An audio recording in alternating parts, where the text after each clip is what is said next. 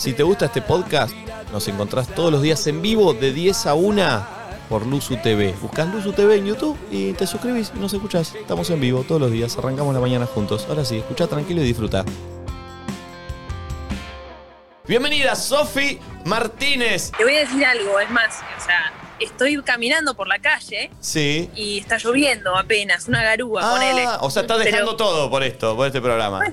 Esto quiero decir, estoy dejando todo, pero lo peor se viene mañana porque está anunciado un tifón. ¡Upa! ah, tremendo. Sofi, a ver, primero, eh, yo te conozco, Sofi era productora de Cuarzo, después eh, sabe, la, la conozco hace bastante.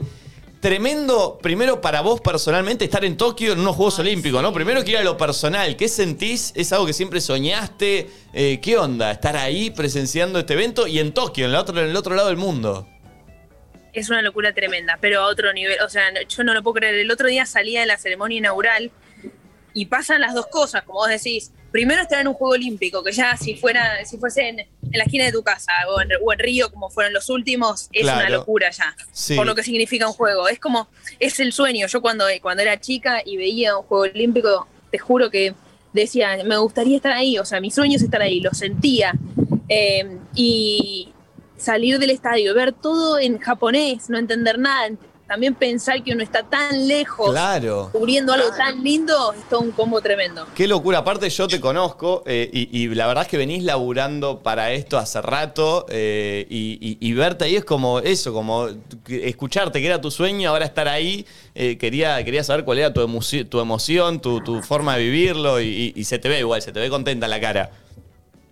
Se me ve contenta, aunque se me ve con poca luz, pero te juro que estoy en un cumpleaños. O sea, Claro, cuando mis hijos imagino. me preguntan, Sofi, ¿cómo estás? En un te, te juro, es como estar de buen humor, salir de buen humor. Mm, Perdón, hola Sofía. También pasa que entre la diferencia horaria y ya que de por sí son jornadas largas de laburo, estás a mil o no, también, como muy Sí. cansada y mucho trabajo. Sí, a mí me pasó los primeros, o sea, la primera semana que, pues le voy a contar una que me pasó que, que no se la conté a mucha gente.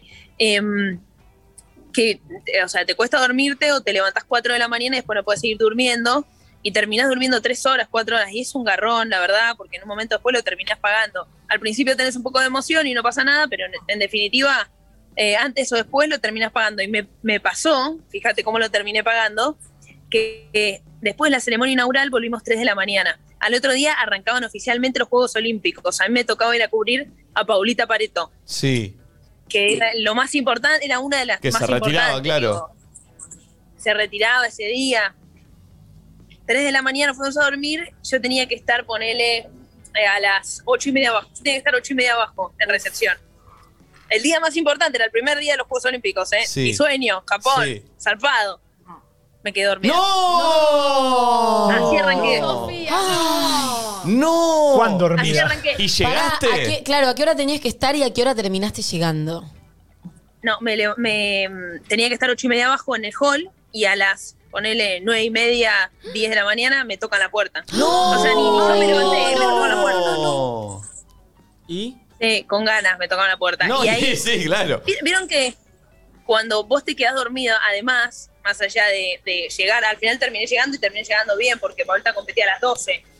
Entonces terminé tomándome un taxi, en vez de lo que iba a hacer, que iban a hacer dos micros de, de media, de acá del transporte de media, me tomé un taxi directo y llegué bien.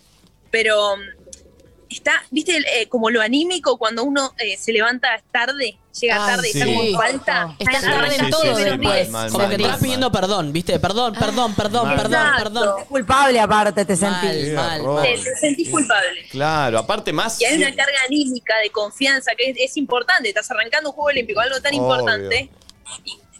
Qué locura, Bueno, qué pasó. locura. Bueno, pero puede pasar. Sí. Sofi, ¿qué es lo que tenemos que saber eh, de Tokio para. A ver, estamos muy, viste, de a la noche cuando vamos a dormir, metemos ahí un poquitito de Thais Sport, de. de, de, de- de- No digas cara- que dice porque Bueno, soy cronista de la televisión de la pública, televisión. te lo pido i- iba, iba- iba después, iba después. No, Este, mal. Valentina, no le dijiste que soy de la televisión No, pública. no, sí, sí. Pero digo, ponés un poco de eso para, para ver qué pasa. No, no soy un amante fuerte de los Juegos Olímpicos, pero siempre querés ver un argentino, siempre querés ver, viste, si a ver si justo estoy mirando yo y ganamos y me- metemos un oro, viste, que, que, que- Claro. ¿Tenemos algún cercano al oro? ¿Tenemos ahí que decimos, ¿sabés que podemos llegar acá? ¿En, en, en cuál es la que.? Esta la tenemos que ver. tal día decís, tenés que poner la televisión pública porque tal día puede que estemos viendo un oro y lo tenés que ver en vivo. ¿Qué día es? Vos sabés que la realidad es que la cosa viene difícil. Ah. Eh, porque hay algunos que por ahí uno sentía que tenía alguna chance, Pauli era una, eh, y bueno, Lucas Guzmán en Taekwondo era otro, y se quedaron en la puerta cerca, pero no pudo ser. Y mismo los deportes colectivos tampoco están en su mejor momento. Y el básquet perdió, perdió fuerte, eh, y, y hay que ver también cómo sigue la competencia. Creo que rugby, que hoy le ganó a Australia, puede llegar a tener alguna chance de una medalla, les tengo fe. Sí. En nuestros abanderados, Ceci Carranza y Santiago Lange todavía no comenzaron, pero también ahí puede haber algo. Eh, y después los leones y las leonas, la realidad es que vienen de un año complicado, sin mucha competencia, pero bueno, de ahí siempre nos tienen bien acostumbrados y veremos a ver qué pasa, como para mencionarte algunos. Y yo creo, que, yo creo que lo que nos gusta, sí, perdón, Nati, eh, eh, es que a los argentinos, viste, siempre hay un extra del argentino, viste. Venimos de un año complicado, de pandemia. Ayer leía lo de Delphi, que, que no había podido en- entrenar eh, como ocho meses parada, y siempre, viste, el argentino saca algo de algún lado y es donde te empieza a salir eh, esa sangre que, que tenemos. Y decimos, bueno, viste, por ahí eh, eh, pescamos un bronce, pescamos un plata, algo de, de algún lado vamos, vamos a chorear, vamos a rescatar, no sé.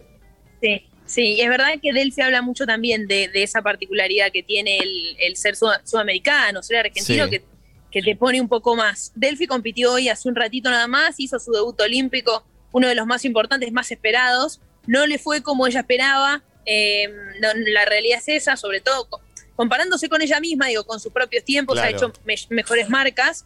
Eh, el Juego Olímpico juega con el, el nerviosismo también de un torneo tan importante.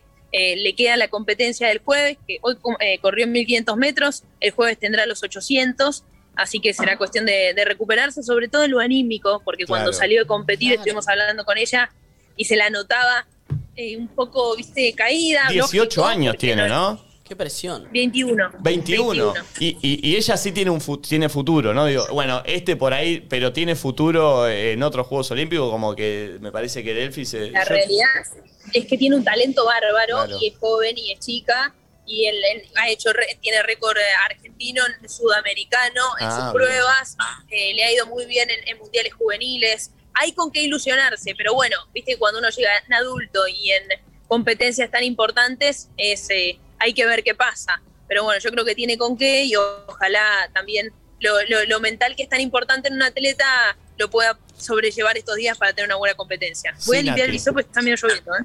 Bien, tranqui, tranqui. Nati, mientras acá están tocando la puerta en el estudio, este, te cuento, Sofi, que están tocando la puerta, veremos quién es, pero, pero mientras tanto, Nati quiere hacer una pregunta desde allá. No, preguntarle qué cosas están teñidas por la pandemia. Quiero decir, hay gente que puede ir a ver eh, los distintos partidos o las distintas disciplinas, tanto el tiempo con barbijo, los atletas tienen que estar ahí todos. O sea, ¿en qué cosas vemos la pandemia en los Juegos Olímpicos? En un montón, en lo que vos estás diciendo. Por ejemplo, no hay gente en los estadios y eso es algo que cambia 180 grados. O sea, te mata, te cambia la competencia 100%, te cambia la ceremonia inaugural, lo vimos el otro día, eh, fue es otra cosa. Bueno, no hay gente, esa es la primera y la para mí la más importante. Después también nosotros tener que hacer las notas es un chino. La verdad es que es un chino. Te tenés que poner a metro y medio de la valla. Claro. El deportista a otro metro y medio de la valla. Después tenés que tirar un- una, una caña, ¿no? Porque el micrófono tiene que estar Ah, muy claro. lejos, no te puedes acercar, barbijo. Tenés, la verdad, que un millón de restricciones. También la diferencia que tenés que tener con los otros medios, eso hace que puedan ingresar menos medios. Y ¿Qué atrás que quedaron, fuera. perdón, qué atrás quedaron esos tiempos de codearse uno arriba del otro para poner el micrófono, todos los micrófonos juntos? No, otra historia.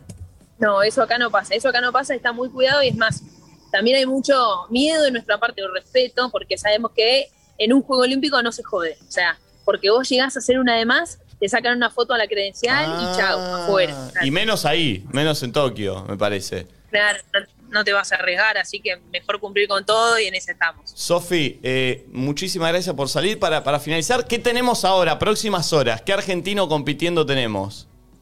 Bueno, en las próximas horas tenemos beach volley, tenemos triatlón, tenemos los leones que juegan también.